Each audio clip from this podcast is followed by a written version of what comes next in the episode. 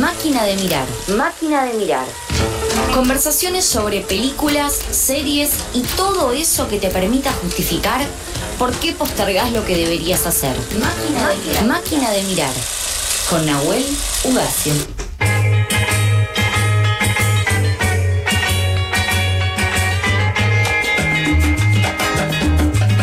Cuatro minutos pasan de las 3 de la tarde, seguimos en vivo en eso que falta por FM La Tribu, por los 88.7 o fmlatribu.com.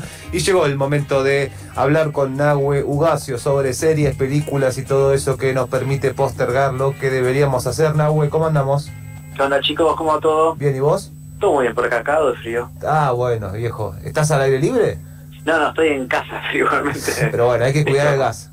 Exactamente, sí, aparte también hay que ventilar un poco, ¿no? Hay que ventilar un poco y hay- sí, y sobre la, la ventilación y el- el- la factura de gas es algo que me preocupa bastante.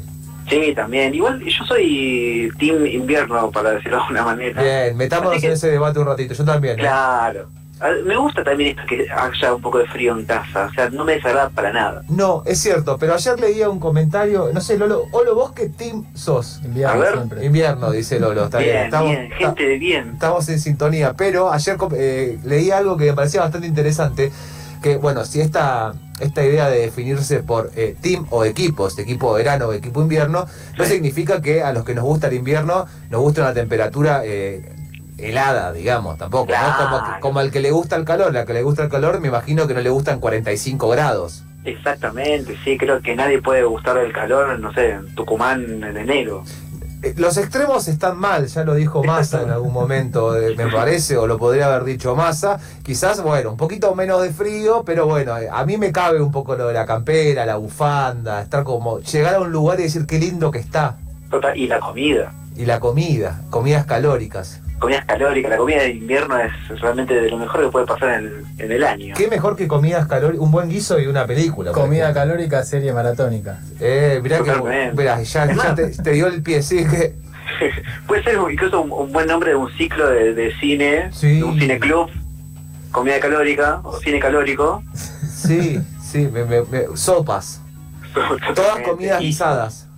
Totalmente, qué rico. Bueno, cuando, cuando esto vuelva a funcionar, así, eh, es cuando me refiero a esto, me refiero a la tribu.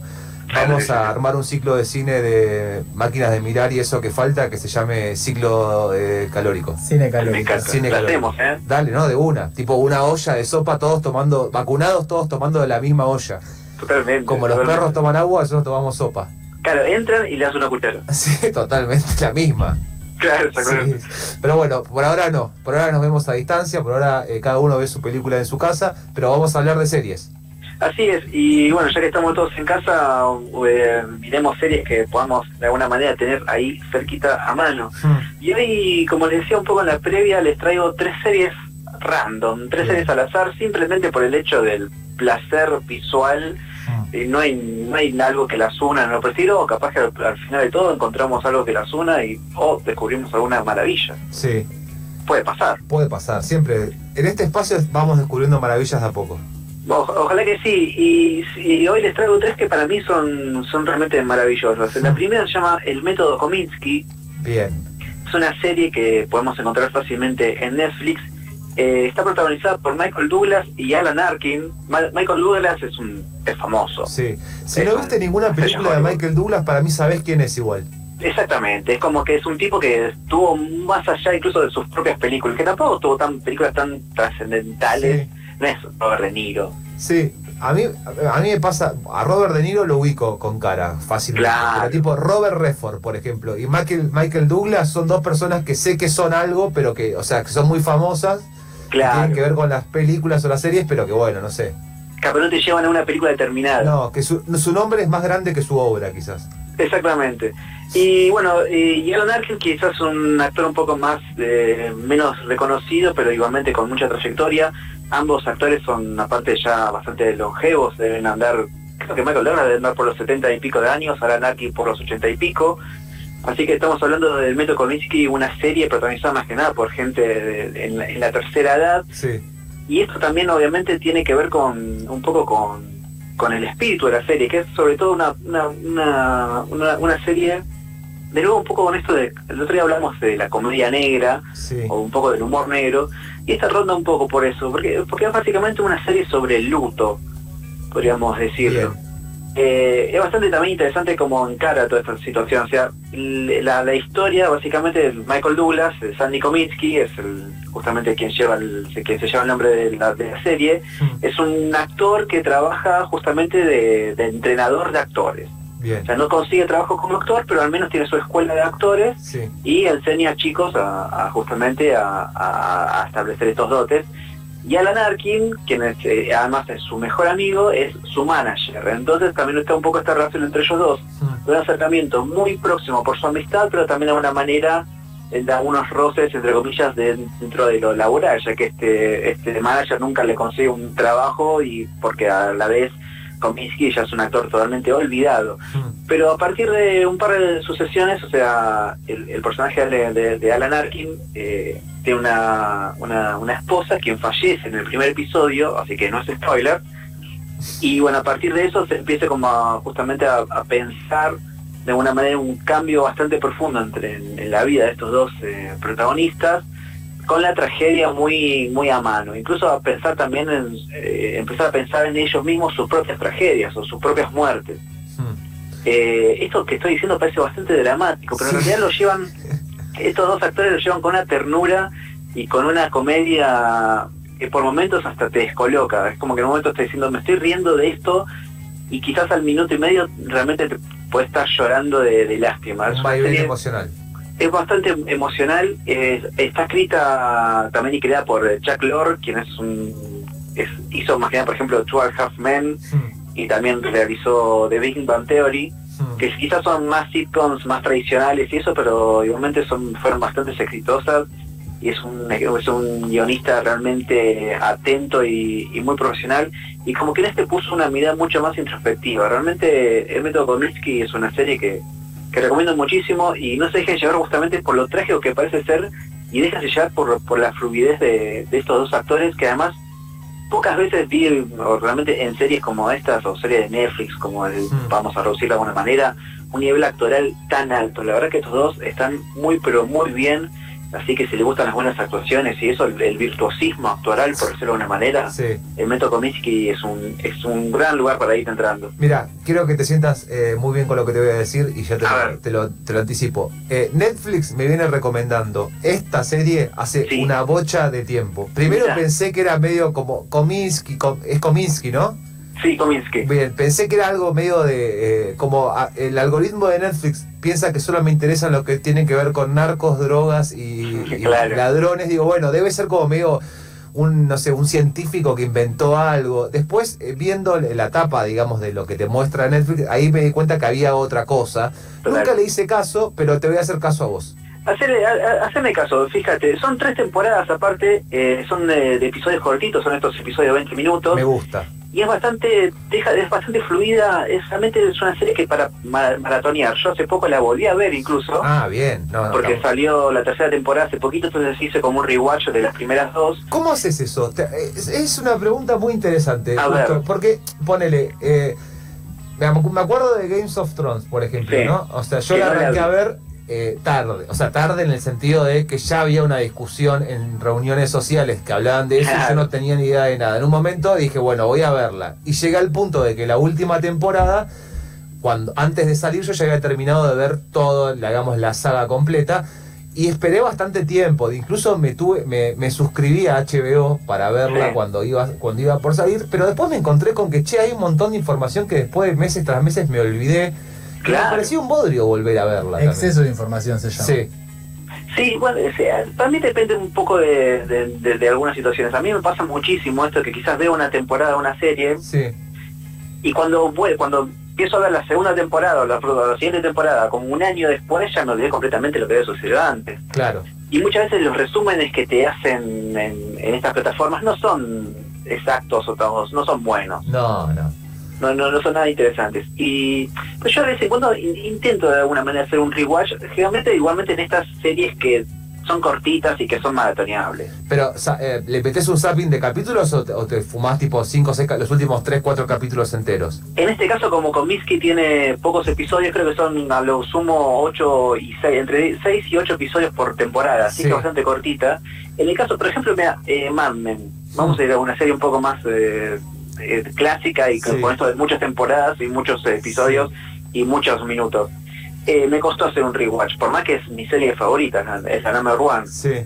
Pero un momento que hice, bueno, lo voy a, volver a ver. Y dije, no, yo no, ya me, acuerdo de todo casi, ¿no? Y aparte, si no caes en los videos de YouTube eh, con las locuciones del robotito de Google, viste que te y en este episodio pasó, y, y decís, no, no, no, no, no funciona tampoco. A mí me pasó hace poco con The Handman's Tale que la estoy viendo medio por internet en la última temporada y cuando arrancó esto, eh, cuando arrancó la creo que es la cuarta temporada la que está, claro, no sé cuándo vi la tercera, creo que había pasado hace un año, ocho meses, no, no me acordaba absolutamente de nada, de nada, de nada, y caí en un video de YouTube.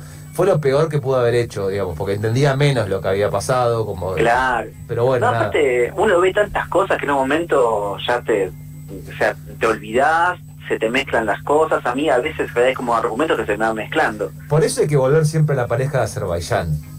Exactamente, o sea, cuando tiene demasiada información, frena y pone a las dos personas cocinando ahí. No, importa que cocinaron el capítulo pasado. Claro, no pasa nada. No importa. creo que cada vez que estoy cocinando cada vez menos, te digo. Sí, sí, total. Pero bueno, la primera entonces es el método Kosinski. Bien. Exactamente. Y la segunda, la voy a saltar porque voy a leer la tercera porque me parece que tiene que ver un poco con lo que estábamos hablando, con esto de también de alguna manera la, la periodicidad con la que te entregan los episodios o las temporadas. Y hay una hay una serie que, me gusta mucho y sé que hay en la mesa también, que es Fargo. Me acabo de parar y estoy aplaudiendo. sí, eh, yo estoy parado, de hecho, también así que eh, acompaño el sentimiento y la acción.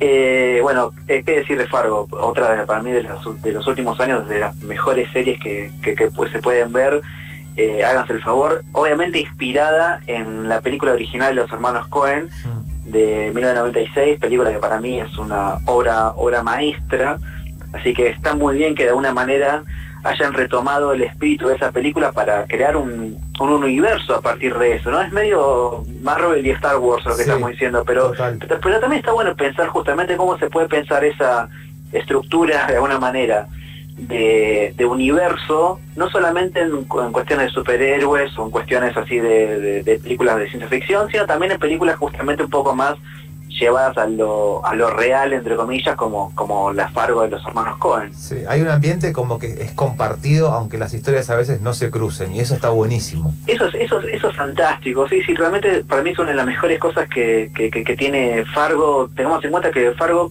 son cuatro temporadas, para los que no saben, y no tienen ninguna relación entre las cuatro temporadas. O sea, va, Podrías ver cualquiera, digamos. Podrías ver cualquiera, podrías ver desordenadas incluso, y después te vas a dar cuenta que hay cosas que las unen que van un poco más allá de la narrativa. Hmm. Que son quizás personajes en distintos eh, momentos de sus vidas, personajes o, locaciones que poco a poco se como que se van de alguna manera encontrando sentido, encontrando también justamente una, un sentido con, otras locaciones o con otras acciones que se desarrollan en, en la historia está bueno eso de, observar tanto esta lo de Fargo de una manera micro, por decirlo de una manera, como esto de cada una de las temporadas o cada uno de los episodios, algo mucho más macro, que es justamente estas relaciones que tienen estos, estos estas temporadas entre sí.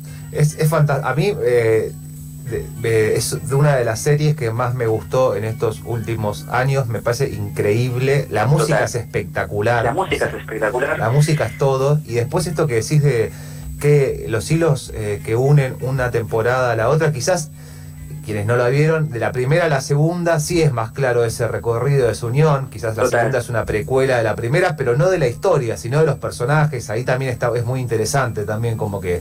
No es, que es como reimaginar la película con casi la misma historia desde otro punto de vista. Totalmente, sí. Y después la, la tercera es, muy buena y hace poco, este año vi la cuarta y me pareció espectacular la cuarta es, fantástica. Y otra cosa que, me parece que es muy interesante es que cada una de las cuatro temporadas tiene incluso un estilo distinto de, su realización.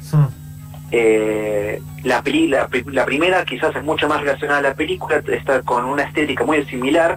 La segunda hace un vuelco estético muy distinto, el montaje es, es, totalmente distinto, usan por ejemplo técnicas de montaje paralelo, cámaras divididas, o sea, pantallas divididas, el color es distinto, eh, la estética, o sea, realmente me, gusta eso también que cada uno de los de, las temporadas estéticamente distinta. La, cuarta, la cuarta temporada, como es una es como una serie, de mafiosos de los años 50, también toma justamente lo que tiene que ver, por ejemplo, el film noir o el cine de, de de la década del 30 o del 40, como realmente toma incluso como bastantes eh, detalles de lenguaje cinematográfico, por decirlo de una manera, eh, para que de alguna manera también darle un poco más de color a cada una de las temporadas.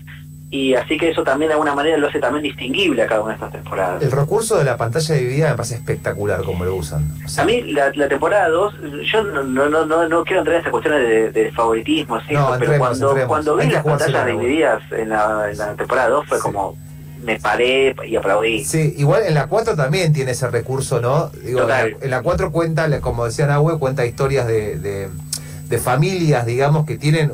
Eh, están más organizadas en términos de nacionalidad, irlandeses, italianos. Bueno, y, juega un poco con esas pantallas, o sea, va contando la historia de diferentes mafias en esta ciudad y llega un momento que hay dos, digamos, y juega mucho con el recurso de la pantalla dividida, contando las dos historias de la familia. Es fantástica, es fantástica. Total. Y aparte porque también me parece que en algunos casos la pantalla dividida también justamente es como de alguna manera una forma de, de contar o de enfatizar la división que la, que la historia propone. Porque en este, en este caso, por ejemplo, estas familias hacen una cosa que es bastante interesante, que es un poco lo que desarrolla la, historia, que es esto de hacen un pacto de convivencia entre las dos familias eh, enfrentadas, entre comillas, por lo cual el pacto se, se sella intercambiando hijos. Claro.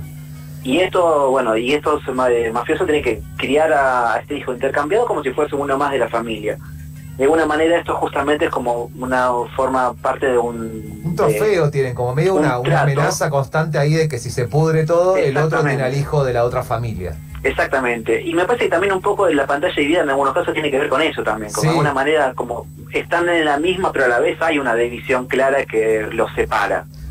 Súper recomendada, Fargo. Súper recomendada, Fargo. realmente, eh, y bueno, las primeras tres temporadas están en Netflix la cuarta todavía no está en Netflix, eh, sé que está en HBO, yo la vi por ahí, así que no sé, eh, seguramente en un momento la van a subir ahí también. Lo que bueno que tiene, y sumo una cosita más buena de Fargo, lo bueno que tiene es que no necesitas, bueno, ya lo hablamos, que las, que las temporadas no tienen que ver casi, eh, no tienen nada que ver una con la otra, son temporadas relativamente cortas, con lo cual te permite meterte una serie maratón, un, como una maratón sábado y domingo de ver la temporada 1, por ejemplo, y dentro de X cantidad de tiempo ves la 2 sin necesidad de volver a la 1, de buscar en YouTube o ver los capítulos de vuelta. Totalmente, y una cosa para cerrar, además tiene personajes que son totalmente antológicos. No, mal, sí, sí, sí. Totalmente, cada, cada uno de los de, las temporadas tiene al menos un personaje que te, deja rodando en la cabeza por siempre. Sí, sí, totalmente. Así que Fargo siempre se recomienda.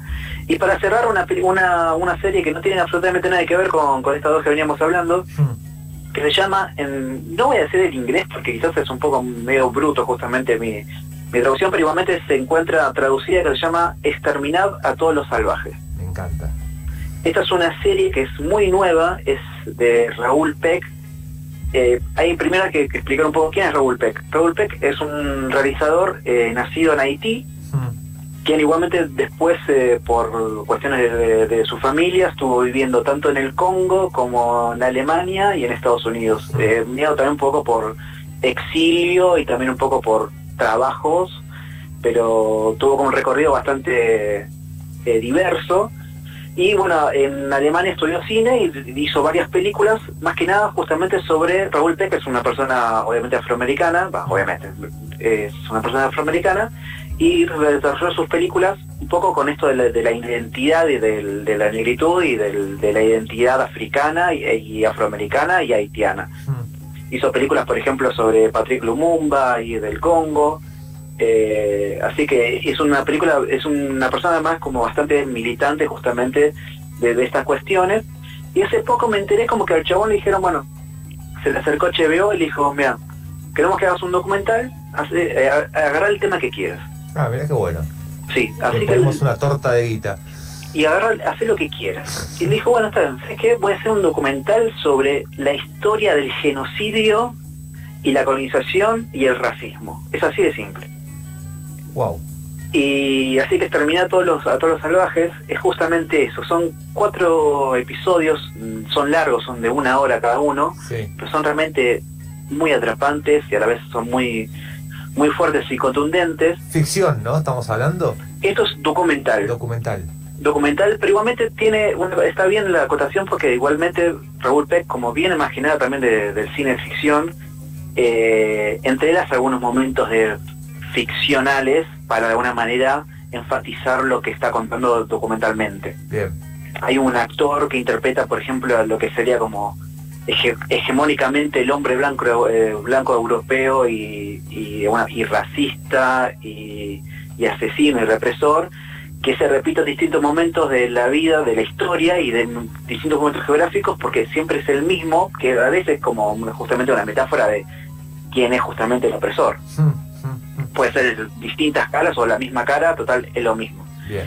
Lo bueno es que es realmente es una película que me parece que de alguna manera, perdón, es una serie que de alguna manera justamente sirve un poco para explicar muchas cosas que están sucediendo en este momento, porque una cosa que enfatiza Raúl Peck es una, es un documental que cuenta la historia desde muy atrás, porque se remonta incluso al- a, la llegada de Colón al continente, pero no quiere, digamos, de- dejar de, de pensar eso también como, como el presente, como que esas historias todavía se siguen construyendo, esas historias todavía se siguen desarrollando, todo lo que tenga que ver con la explotación a, a- a los, a los pueblos originarios, incluso a, los- las comunidades eh, en África, eh, al, al racismo naciente y todavía creciente en Estados Unidos, en Europa y demás, son cosas que se siguen construyendo. Entonces, como que el chabón no quiere poner de alguna manera eh, distancia a eso. No es solamente contar una historia, sino de alguna manera contar la historia para entender también lo que está sucediendo en el presente. Claro, diálogo con el presente.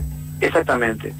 Y realmente lo cuenta con una claridad de bastante contundente, por decirlo de alguna manera, porque es una peli es un sigo pensando en película porque parece que de alguna manera lo es. Sí. Puede ser una película de cuatro horas realmente. Sí. Pero es una serie que es realmente clara y contundente desde lo, desde lo justamente lo documental en cuanto a los registros. El chabón te pone números, el chabón te pone también data de información.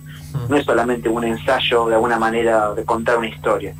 Eh, y es bastante interesante también porque el narrador es el propio Raúl Peck, quien cuenta al principio que en sus otras películas él nunca se puso como narrador, pero en este caso como que no se vio, como que se vio bien forzado a ponerse de narrador porque cuente, o sea, él también de alguna manera cuenta su historia Claro. y cuenta su historia desde su identidad, desde también su lugar en el mundo, desde, desde exiliado.